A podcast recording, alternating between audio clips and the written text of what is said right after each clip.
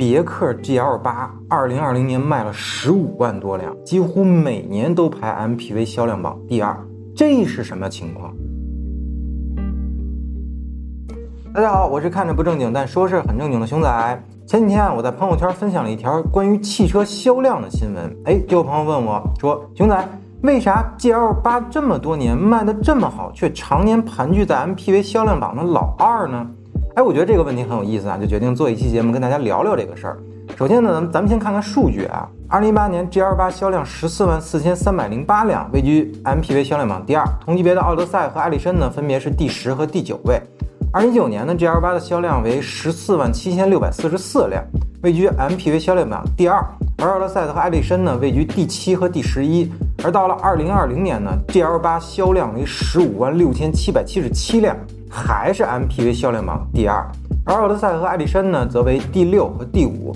不少人肯定会有疑惑啊，那榜首的老大是谁呢？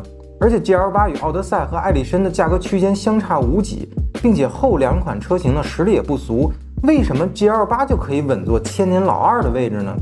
首先啊，我告诉您这个老大是谁啊？MPV 销量榜冠军，当当当当，五菱宏光。无论是近三年还是近五年啊，MPV 销量榜的第一啊，都是五菱宏光。对于这个车呢，你很难去评价什么啊，或者说五菱的企业文化就是一个最好的解释。人民需要什么，五菱就造什么。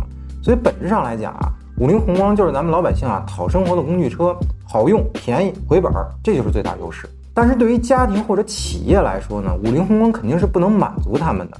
因为使用场景完全就不是同一个维度了。换句话说啊，就是五菱宏光不足以支撑起这些用户对于体面的需求。当然了，这不是汤师爷口中的站着挣钱还是跪着挣钱的问题啊，而是五菱宏光的定位呢，完全不是今天大多数人理解上的 MPV，它更多呢可能就像一个微型面包车。车主呢买来更多的需求呢，还是用来拉货和回本儿，而不是用作商业场合或者是改变生活方式啊。所以啊，我们接下来还是说说符合今天大众对于 MPV 理解的这三款车型啊，也就是 GL 八怎么就能把奥德赛和艾力绅压制的死死的问题啊。GL 八一眼看去就有着很强的这个商业气场啊，整车造型大气端庄，细节装饰呢也非常彰显高档的气息啊，莅临各种公共场合呢都显得大方得体，造型呢优雅有度。那反观奥德赛和艾力绅这边啊。居家的归属感啊，似乎更强一些。那家里的女主人呢，开着呢也没有太多的不协调感。显然，在外观上啊，GL 八更容易满足普通商业场合的需求。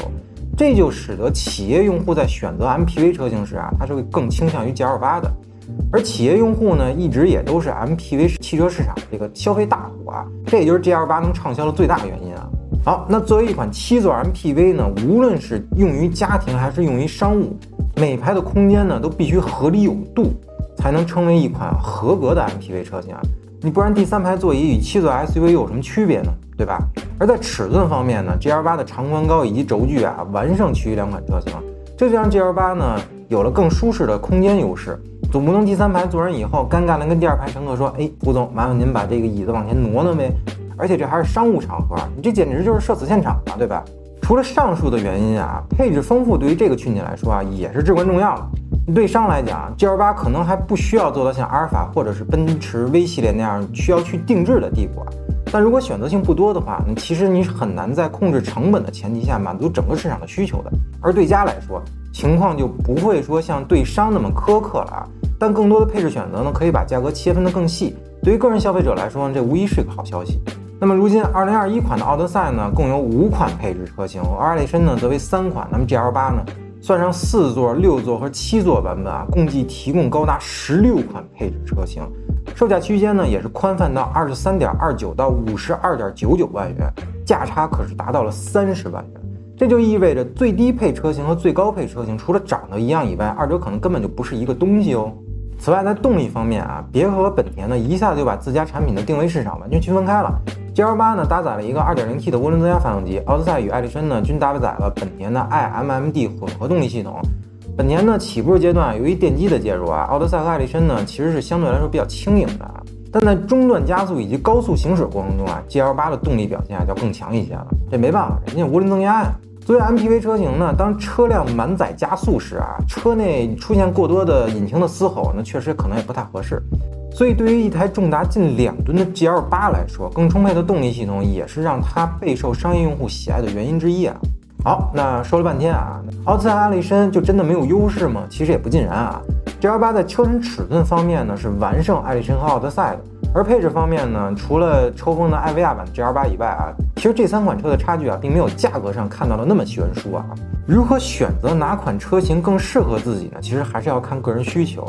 如果经常是家庭用车，那么整体尺寸更小的奥德赛和艾力绅呢，其实更适合你。毕竟一辆五米二的 GL8 在城市中还是显得非常臃肿的，停车也不方便。